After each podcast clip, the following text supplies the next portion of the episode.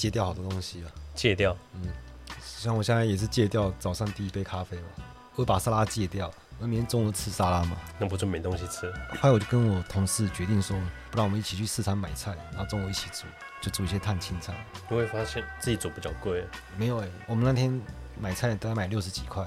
你说一天的份吗？没有，那是三天的份，而且还加还包含蛋，因为一天大概花十块钱而已，吃蛋算吗？啊，不是不是，第二个礼拜我们就去买，吃完了嘛，我们去买菜。然后买菜的时候，他们快要收摊了嘛，然后那个，我去捡人家那个 菜叶，哎，老板，这菜叶在地上的不要哈，你 自己收集起来。哎，你有这么惨的？刚刚买说有没有便宜的菜，然后他说好，那那这些算你什么？像那个青花菜一坨就算我十块，然后茄子也是三根啊六根算我二十，所以我那天才买才买六十块而已。那虽然那个青花菜都黄掉了，我想说应该也没差吧，对不对？如果你要现吃的话。对啊，而且我可以先煮起来放，然后我就想，哦，我就很开心，我在我在那边洗菜，然后他说，啊，青花菜很多虫啊，我想说不要，我不要去看它就好了。吃的时候吃，因为我吃一口之后吃到烂烂的地方之后，不是味道恶心，口感恶心，口感不对劲，对，跟我想象的不太一样，不小心跟那个上面那个菜虫对到眼。你说一半的菜虫吗？可菜虫不都这么小吗？没有，那真大，小虫。是，你到底有没有？你有没有认真洗啊？我把一吞下去了，呃，要吐出来。不是这么大只，你洗菜的时候都没有把它洗掉。干，我以后不，以后不能这样洗东西。不是，之前青蛙菜没有这么烂，但这个菜太烂了。但那天刚好我那个同事请假，我我就跟他说：“哎、欸，刚我们这这一批菜真的买太烂了，我这啃，我这吞不下去。”我觉得这批货不行。我说帮你明天试一下，然后我们隔天之后他要来试，隔天就再煮一次嘛。然后那天他试完之后，他说我觉得 OK 啊。我想我靠，我突然蛮蛮尊敬他的，因为我我我自己觉得我自己是可以很很随性的人嘛，就菜烂掉也没关系嘛，就可以吃可以吃就好了。你这样讲不对啊！我说我本来觉得我底线已经够低了，竟然有人比我还低。对啊，我我都觉得我自己 变得好奢侈。我。我说，我都我我自己过得跟野狗一样了，这样比我还更贱。你吃青花菜，然后同同时补充蛋白质，不很完美吗？我下午喝高蛋白粉就好了。该不会高蛋白粉是那些菜虫做的吧？哎、欸，对，我先跟大家讲，我不知道大家想不想听到这。我们的食用食用色素红色，呃，其实它不是素的，它是用一堆叫胭脂虫的东西去把它打碎了弄出来的红色，所以它是荤的。对，它是荤的，而且它是一堆虫。我还想到我小时候那个很小的时候吃莲雾、啊，对，你也记得吗？大家都吃很正常，我们这一群小孩子吃很正常，嗯、是你自己一个人，你那一刻不对劲，你这一次你都你都觉得怪怪，你就你就吐了一口出来，嗯、你就满桌子的虫，傻笑。你那颗烂烂到骨子里去，怎么可以养出这么多虫？自从我看到那画面之后，我接下来五年之间我都不敢吃莲雾。我是到现在都不敢吃，你到现在不敢吃，对吧？嗯。那我看我朋友，我朋友说不用怕，你看他吃的时候，他还把两边拔开，看有没有虫，没有虫就可以吃啊。我说如果它是藏在那个斑开的里面呢？好，欢迎到今日哲学为你提供这样。你买菜是为了讲那只虫没有？不是，我不我不知道你在讲什么。好，欢迎来到今日哲学，为你提供最新的哲学资讯。我是彪子，我是迪亚哥。嗯，干这样，好忘记什么了？忘记什么事情了？哎、欸，我觉得这个算的不很糟糕啊，感觉就是就已经老化。以前就说啊，看什么东西想不起来，他妈我就一直想破了 想破头把它想起来。嗯，那个老人啊，算了，想不起来就算了，就当做没发生。那老化真可怕啊！最近最近我家阿嬷就是处于一种很可怕的状态，她已经跟我不是处在同一个时空之中了。她存在过去，然后我在未来，我已经不在一个频道上，无法沟通。我觉得不是这样子，她意识的连续性断掉了吗？她的大哈子内化，讲内化就是，她现在就是处于香草天空状态啊，因为他会困在同一个。同一个世界里面不断的巡回，嗯、我们希望他是在一个美梦里面安详祥和地方巡回，跟他现在他就做了个噩梦，他就一直在噩梦中巡回，那种很可怕的状态。因为他现在跟我们用的是不同版本的符号秩序啊。嗯，我们上一次讲完那个纯粹理性批判嘛，就我们就可以来讲一些像是意识啊，或者说我们那个感性直观的那个内感官时间，但是时间是怎么来的？为什么有时间？内感官时间，对啊，其实就是时间啊，在黑格的意义上，它就是也跟外世界没什么差别，其实就是时间啊。反正我们现在有有康德的基础嘛，我们就讲一下到底怎样，为什么有时间？其实差异就是时间，差异即时间。你这个差异说是跟他人的差异吗？不是，不然差异是跟谁的差异？嗯，娓娓道来啊。讲这句话，那我后面就直接直接跳过。我们先说我们的感性直观里面的内感官那个时间它是怎么产生的？这个问题在康德那边是无法讨论，因为它是。来自物质神嘛，但是黑格尔他开出一条路，可以让我们继续讨论。像你在康德的体系里面，他的本体论，我觉得他最强的能力是什么？还记得吗？啊，康德最强能力，在他体系里面，他最强的能力是什么？就是他先进想象力啊，哦，他的综合能力啊。你确定这是他打绝吗？对，他强在哪边？他强在这种综合能力是一种整体化的能力。是非常厉害的，他的整体化是这样，就是他的先验想象力嘛。其实先验力就是先也是受到先验统觉的支配嘛。那先验统觉其实就是先验自我意识啊。其实我们讲时间就会讲到意识。像康德他说一个人我们怎么体验到这整个世界？一开始是透过感性嘛，所以你会感受到很多杂多表象，对不对？像我在做动画的时候是这样子的，所以你一开始会有很多素材，就例如一个人，你有他的手啊、脚啊、眼睛、眉毛、鼻子都要分开。你才能去控制它嘛，对。但是我把它捆成一个素材包，就是把合成，就把它综合起来。不然原本是不成人形，那些素材东一块西一块，你不知道它是什么东西。那这些素材就是那个扎多，在康德那边是无条件给出内在差异的。就为什么他们是手啊、脚啊、眼睛、那五官都分开的？为什么是一开始就分好了？他这是无条件给他们的。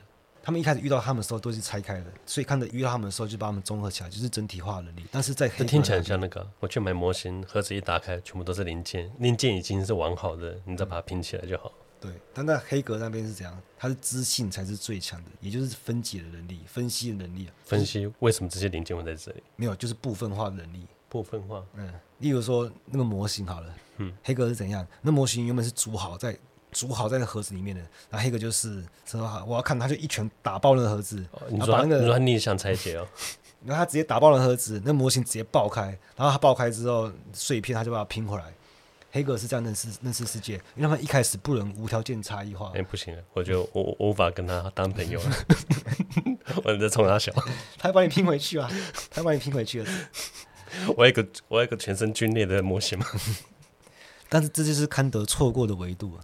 他认为一开始世界是就是杂多表象，但是黑格认为一开始是一个原初的整体，所以我们人的知性一开始就参与了肢解世界的过程。在前本体论的世界，它原本是一个完整的，但是我们知道人类只要开始要干涉它的时候，我们的知性就会开始分解它，所以我们我们就分解成杂多，就到康德那一层嘛，然后再把它综合起来变成对象。所以黑格提案到世界是这样子的，我们肢解那个会创造无数的差异啊。可是你可以保证吗？嗯，一拳把它打爆，它碎片。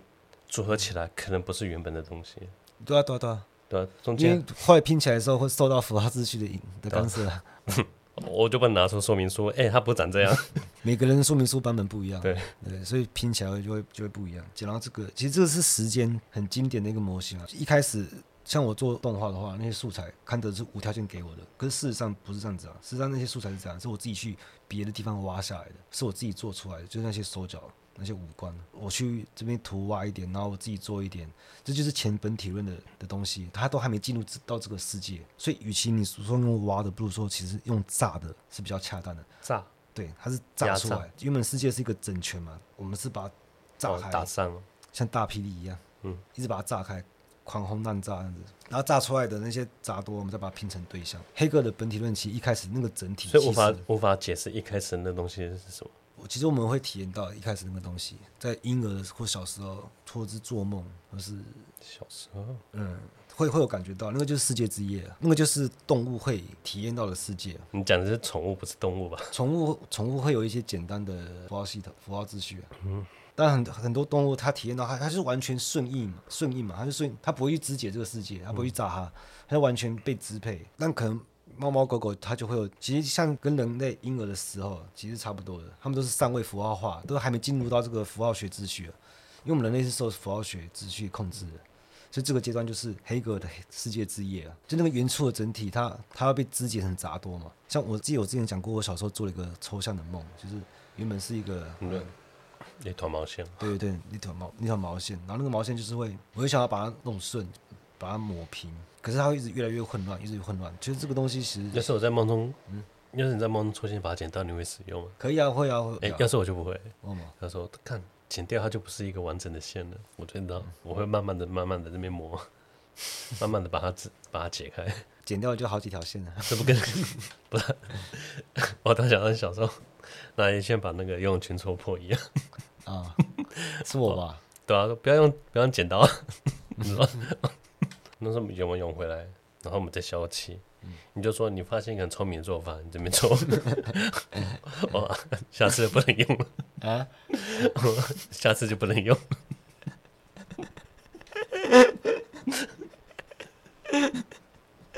哎，我说错吗？这很快啊！黑格附体。我我觉得那个那个梦的感觉就很像那个啊，你在看电影。但前面的你还来不及消化，然后剧情又一直不断推进，你就会感觉到焦虑和很紧绷那种，就是感觉你疲于奔命，也很累啊。就是婴儿感受到的东西，因为婴儿他的神经系统都还没发育嘛，就是他视觉图像没办法整合起来，所以他感觉有东西一直在炸开，他又还没进入这个符号学秩序嘛，他没办法整合成有序的整体。难怪婴儿看起来就一脸傻样，嗯、一直在惊惊讶当中，所以婴儿就是一直在哭啊。可是他会慢慢学习那些符号资讯，然后进入变成社会共同体。你确定？我只觉得他只整天想吃奶而已啊！啊，符号秩序本来就需要时间慢慢那个嘛。其实后来就发现，那个大家的符号秩序不会差太多了，才能共享一个社会啊。但如果真的跟大家差太多的话，其实就是那些疯子啊。他他有他自己的符号秩序啊。不是，嗯，你说那个从婴儿认识符号秩序到到神经病那边跳太远了，中间一个很长的过程。他先认识所有符号秩序之后，他否认这些符号秩序，他才会变神经病。他有时候不一定是否认，他是可能内化。他符号秩序跟别人就不是共享，他内化成自己的。他他是遵守自己的符号秩序，对吧？其实符号学秩序就是像，就是拉康的象征界，它是一个词语支配的世界，就你内在的语音，就你大脑的声音啊，就不就很像那个那个脑筋急转弯哦。你大脑里面不是有操作界面嘛？它就是它就是那种中央控制中心，就是他们接收讯息了之后啊，他们就要他们就要透过这个符号学秩序。它就很像一个按钮，它就已经就是内在指令都已经设定好，你只要按下去，然后该调动都会调动起来。例如说你在路上遇到朋友啊，或者你路路上遇到那个你喜欢的人，你会吞口水嘛？你会心跳加速，可能是你的自然减速。你遇到朋友干嘛吞口水？没有，突然你喜欢的人啊，他各种他就全部调动起来，因为符号学秩序就是这个控制中心嘛，它都打包好，你该干嘛就干嘛这样子。所以那个杂多拼合到那个有序的整体这个过程，其实这里的整体就是已经符号化的整体。我我觉得符号那个符号力量很强大，它就无法可能是说，我举一个最最通俗的例子啊，啊最最通俗的例子就是我们对桌子这个词的认识，我们都认识桌子，桌子本身就是个符号，可我们你你说要形容桌子什么，它就是一个平面的板子，然后有四只脚，嗯，对，好像你然后你就不会把板凳，它也是有个。它也是有个平面的板，然后四只脚，你也不会把它认作桌子，你你知道它是椅子，它很自然的自然而然就把它区别开来。那你就写比板凳高。我我我不需要。他说他符号这个认知差异是哪来的？不是我跟你讲，不是不是符号很力量很强大，是这个世界就全部都是符号啊。你说一个一块板子四只脚，那四只脚跟一块板子也是符号啊。嗯，你不通过这符号，你怎么认识一个板子跟四只脚？所有东西都是符号，啊，不是，它是对它一个板子四只脚，可是你可以区别，嗯，板凳跟桌子，你也可以区别四只脚跟一块木板啊，你也是通过符号啊，对，只是完全被符号支配，这是符号化之后的整体。那之前那个就是动物体验到的那种原初的整体是，就还没被炸开那个整，经历世界之夜是这样子啊，就是炸开之后那个杂多，它还有一个，还有一个阶段，就是它会收缩回虚无。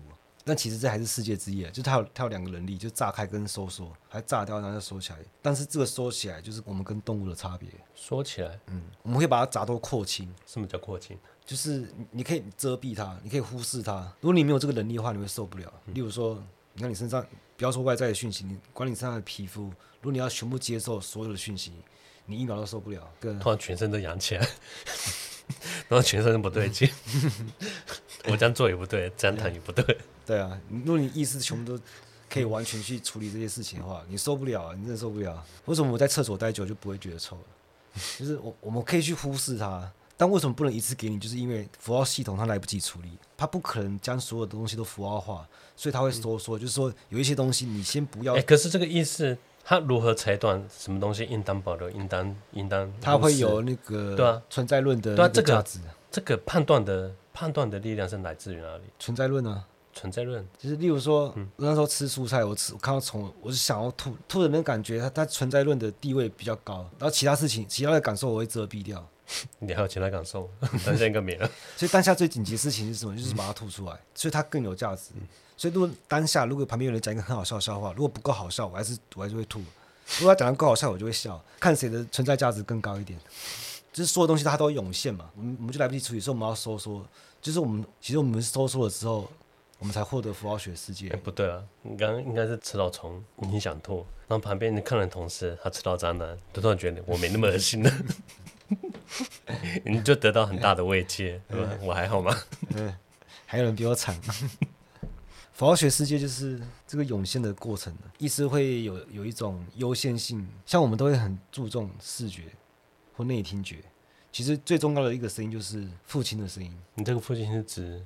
它是指一种禁令，就是像像婴儿啊，他可能他他真的听不到外在世界的声音，但是他内在会很多的声音，他会听到无数的声音，然后其中一种声音就是父亲的声音。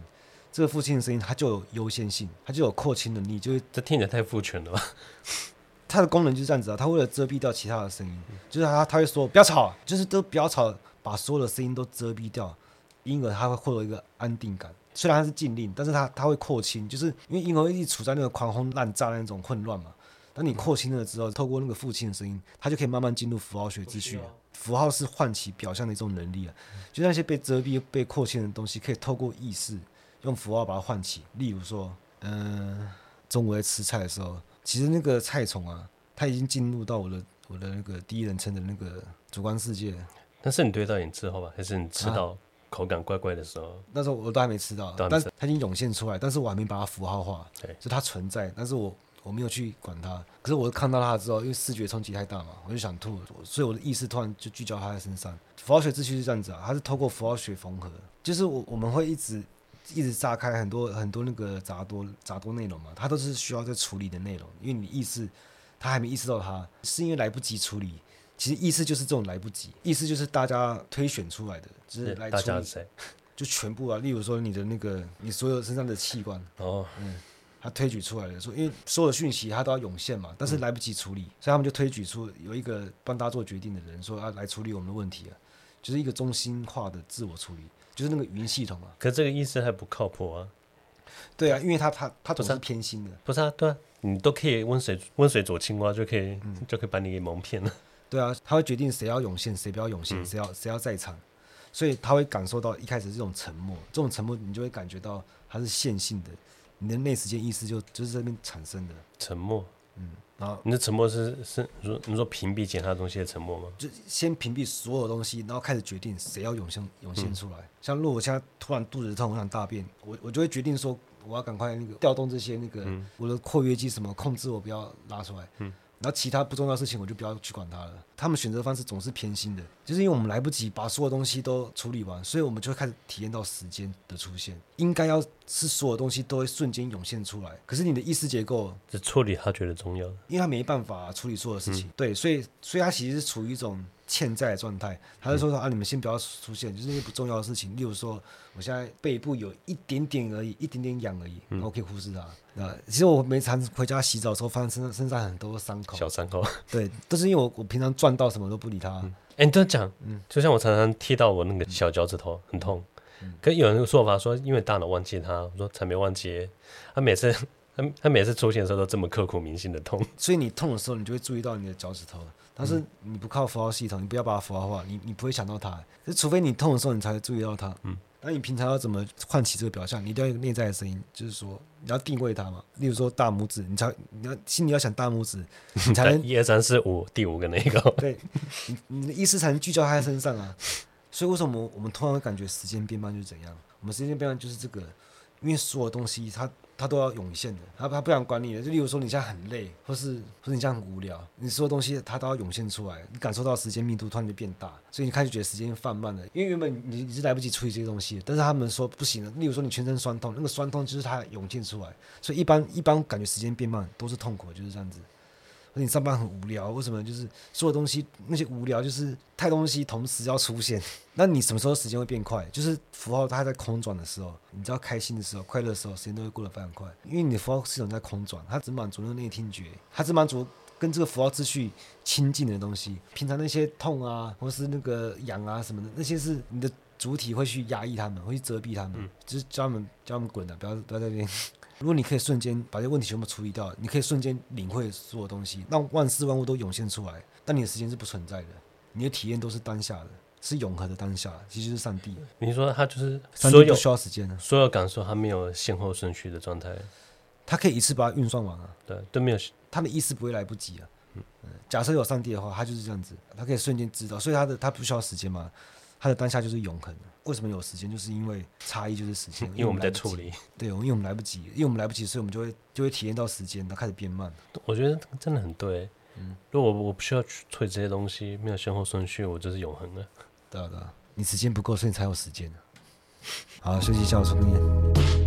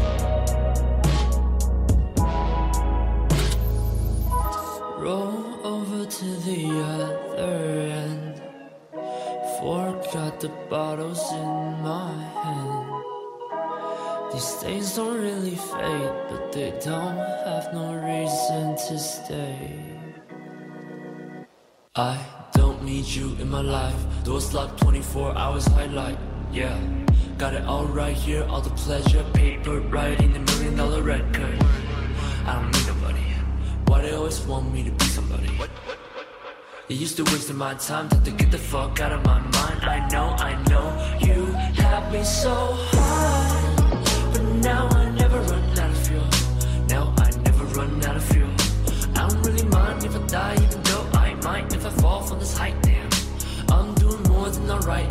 In. My room, 24 seven.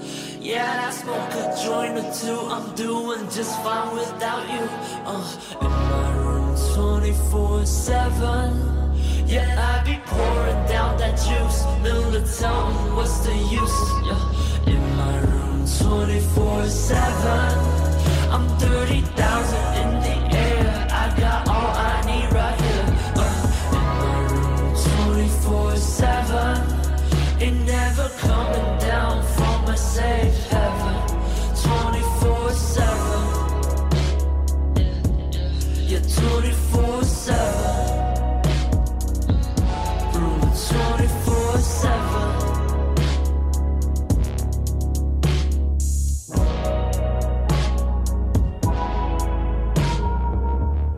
想，那个比较庸俗的唯心主义就会这样认为，认为心灵派生物质嘛。那其实他意思先预设时间跟空间的存在，因为你一定要有空间在，你才能派生出物质嘛。所以他他体验到世界是有规定在那边的，规定对，有规定在那边的。什么规定？物理法则吗？什么？时间跟空间，他就预设这个。那像唯物主义就是会认为说，没有这个框架，是万物自己要涌现出来的。他不需要给他一个空间，或者给他一个时间什么的。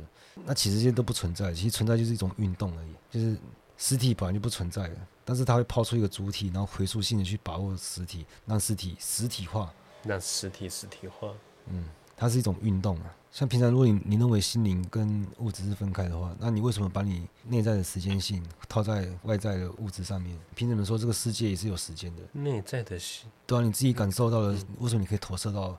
外在的世界没有像康德，他也是唯心主义者，但是他不一样。他有说主体已经参与了其中。他说虽然虽然心灵可以派生出来的，但是这个心灵它是有问题的。他不会直接把那个时间空间给预设进去。他会说他承认有时间空间，但是时间空间之前是什么他不能知道。这个东西是有问题的。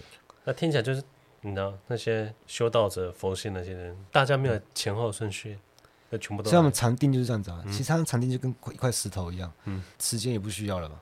他他逆来顺受，他体验到的世界是整全的，不会被炸开。他是全全部接收，对啊，他完全顺应嘛，吸收，他是顺应自然啊。你要丢我，或者你要把我丢到水里，什么都都无所谓。就像有人会说大自然是很凶险的，他说那什么凶险？这是很自然的事情。哦，我今天我就走在路上，我被熊吃掉，这是很自然的。丢一块石头到水里，然后他隔天来报仇吧，知道多凶险。所以石头它就不需要经历第二个收缩回虚无。你不能觉得石头，虽然我无法证明石头有没有意识，嗯、石头没有啦，石头没有意思。所以你不能举它。但是为什么人有意识？就是因为我们我们要去处理那些石头不在意的事情。如果今天有人要丢我，把我丢到水里的话，我当然会在意嘛。我意识要去赶快处理这件事情，所以才产生意识啊。那你产生意识的话，就有时间啊。我今天把一块木头掉到水里，嗯，木头它就是飘走了，我们就觉得它是无意识嘛。嗯，那如果说今天我说个。一个禅定的人把他掉水里，他也是飘走。我觉得他到底有没有意思？我感我无法确认。他说顺应自然，他就是自然而然飘走。这个人到底有没有意思啊？我看不太出来。他干嘛已经超凡入圣，跟木头一样。如果你把你把那个禅定人掉下去，他突然慌张，那不是很没面子吗？我我找回你的意思，你感谢我。我都之前我看过一次虫。我感觉他好像在跳舞，我说他在跳舞吗？还是我自己的共情作用？我说人这很容易共情哎。我说今天你不要说昆虫了，我就在石头上面，我画两个眼睛，你就马上把它拟人化。嗯，我们共情作用都这么强。你就在排球上面画一张脸，对，就是一生一世的好朋友。那个虫是在音响上面，啊只是我看他动作很有规律性，对，感觉他哎、欸、好像有个旋律。他说他是在很很很享受这一刻吗？还是他不知道在冲他笑而已？你看过那个小蜘蛛跳舞的影片吗？没有，没有啊，很小很小很像跳猪这么小。嗯，可是他后面有个有个，他会开一个很像孔雀的背板，然后跳那个，我不知道是球舞还是什么。嗯，看起来说，哎、欸，他真的在跳舞啊？他说有情绪吗？我不知道，嗯、应该是没有啊，应该是被支配的。被什么支配？被自然法则支配啊。嗯、好，今天到这了。拜。